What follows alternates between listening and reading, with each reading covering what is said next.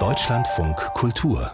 Lesart Virginie Despentes ist so eine Art Punk-Queen der französischen Literatur. Sie hat ja mit Büchern wie Baise-moi vor fast 30 Jahren die Literaturszene in Frankreich ordentlich aufgemischt.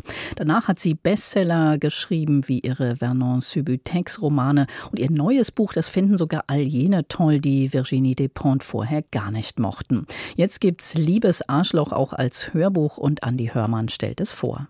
Feed zu einem Desaster. Habe Rebecca Latte gesehen. In Paris. Alles beginnt mit einer Hasstirade auf Instagram. Diese göttliche Frau, die zu ihren besten Zeiten so viele Teenies in die Faszination der weiblichen Verführung eingeführt hat, heute zu einer Schlampe verkommen. Nicht nur alt, sie ist auch auseinandergegangen.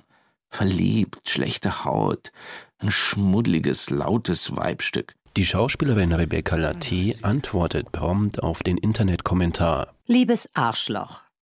Ich habe deinen Beitrag auf Insta gesehen. Du bist wie eine Taube, die mir im Vorbeifliegen auf die Schulter kackt. Zwei Sätze später dann die ebenso polemische Retourkutsche. Eine Szene wie aus einem Splatter-Movie. Ich hoffe jetzt nur, dass deine Kinder von einem Lastwagen überfahren werden und du ihren Todeskampf mit ansehen musst, ohne etwas tun zu können und dass ihnen die Augen aus den Höhlen spritzen und ihre Schmerzensschreie dich jeden Abend verfolgen. Das ist das Einzige, was ich dir wünsche. Virginie Dupont hat mit Liebes Arschloch eine Art Briefroman der digitalen Welt geschrieben.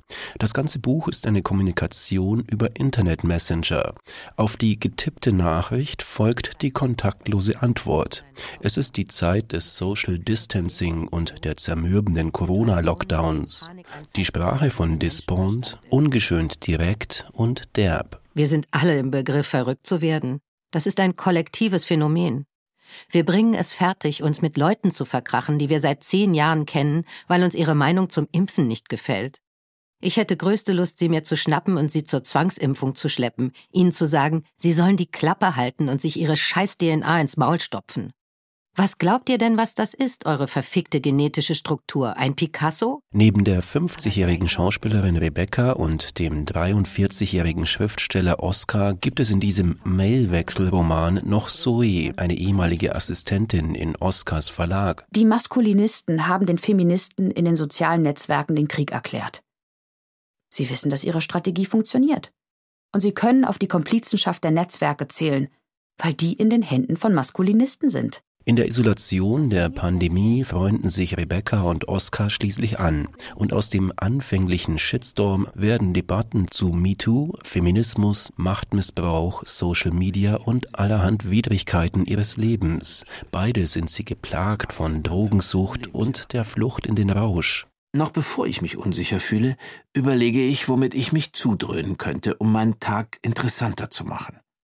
Das ist mein Mittel gegen Langeweile – gegen Hemmungen, gegen Scham, gegen Traurigkeit. Es ist meine Art, glückliche Ereignisse zu feiern, mich zu entspannen, Inspiration zu suchen, die Sehnsucht zu vertreiben. Es ist der Tabasco des Alltags. Das Zeug, das allem faden Geschmack verleiht. Meine Antwort auf alles. Seit jeher. Als Hörbuch funktioniert das Konzept des Romans nicht so recht. Irgendwann verliert man die Vorstellung, dass nur über Tastatur und Bildschirm kommuniziert wird. Das Netz ist vor allem Gift und Galle. Diese neunstündige Hörbuchinszenierung ist also reduziert auf die Stimmen. Aber Anke Reizenstein, Lisa Hirdiner und Johann von Bülow verkörpern ihre Figuren überzeugend abgeklärt und vom Leben gezeichnet und geben dieser toxischen Kommunikation der digitalen Welt einen ganz besonderen Ton. Heute komme ich mir weniger wie ein Arschloch vor als gestern. Andi Hörmann über die Hörbuchfassung von Virginie Despons neuen Roman Liebes Arschloch. Den haben Ina Kronenberger und Tatjana Michaelis übersetzt und erschienen ist das Buch beim Audioverlag für 24 Euro.